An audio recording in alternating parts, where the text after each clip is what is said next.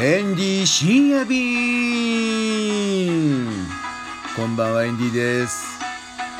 タイ人のお仕事タイ料理タイマッサージタイパブ。どうもこんばんはエンディです。日本に住んでいるタイ人の仕事。まあ多分最初は飲み屋さんだと思います。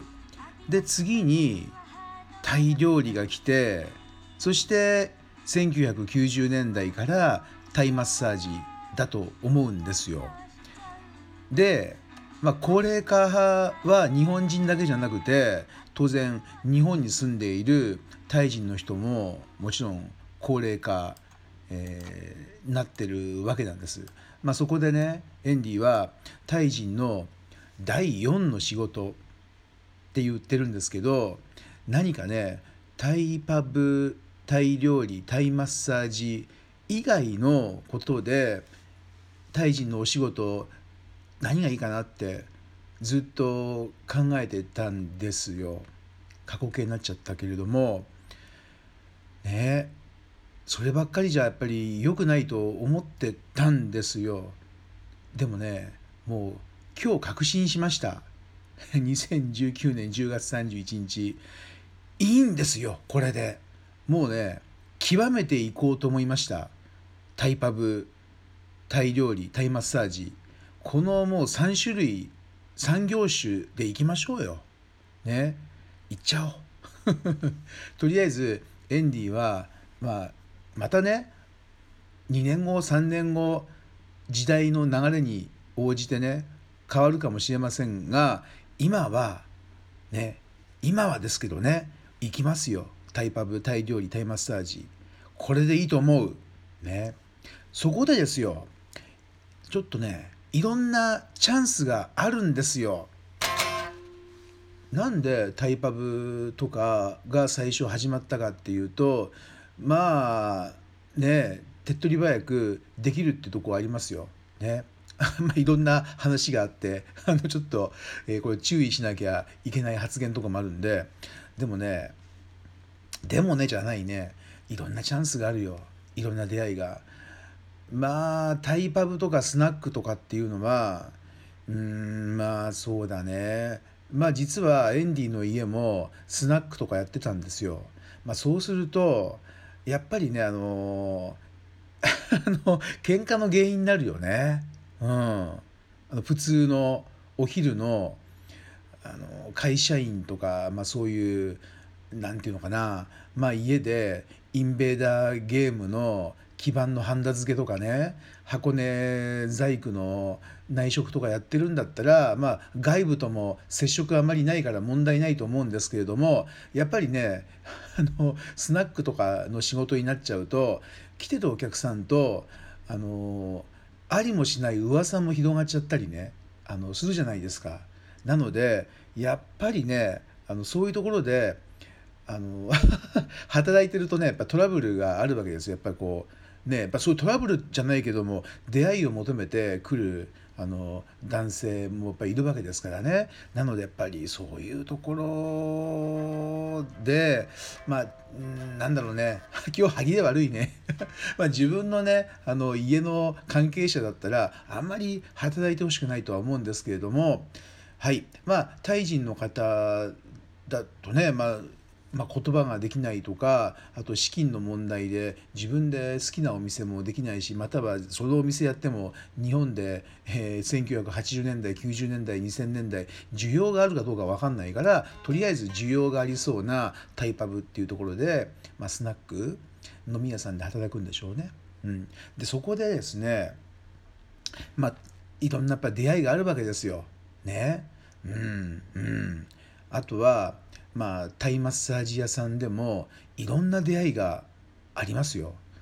例えばあの、まあ、これ聞いてる方がねあこれ私のことじゃないって あの分かっちゃうかもしれないんであまり言えないんですけれども例えばタイマッサージ屋そうだね山手線の下の方かな下から右の方のあるお店で起きた話なんですけれどもそこで働いていた小綺麗なねあの色の白い綺麗なタイ人の女性がいたんですよ。そしたら腰が痛いって言ってきたある大会社の社長さんに見初められてって言うんですか？気に入られちゃってでもうあのあれですよ。もうお店パッと辞めてね面倒見てもらってるんですよね。もう多分10年ぐらい10年以上じゃないですかね。そしたらもうその女性の方はタイ料理屋もやってるしタイマッサージ屋もやってるしもういい生活できてますよ。でおまけに日本の中のタイ社会では結構ね力を今持ってます、うん、そういう出会いがあったんですよ。でもこれもあれですよ。元はとたどればエンディが作ったホームページからなんですよ。そのタイマッサージ屋さんの。タイマッサージ屋さんのホームページを見ていったって言ってるからこれねエンディが作っちゃったホームページこれが出会いのきっかけだったわけですね。ということでこのねワイワイタイランドエンディが作っているホームページいろんなチャンスがあるんですよ。まあそれは大きなホームページっていう 名前で呼んでるんですけども大きなホームページと小さなホームページって呼んでるんですが大きなホームページはま1万円月かかるんですね最初ホームページを作って。で小さなホームページは月4,000円でやってるんですけれどももうこれずっともう値段変わってないですよ。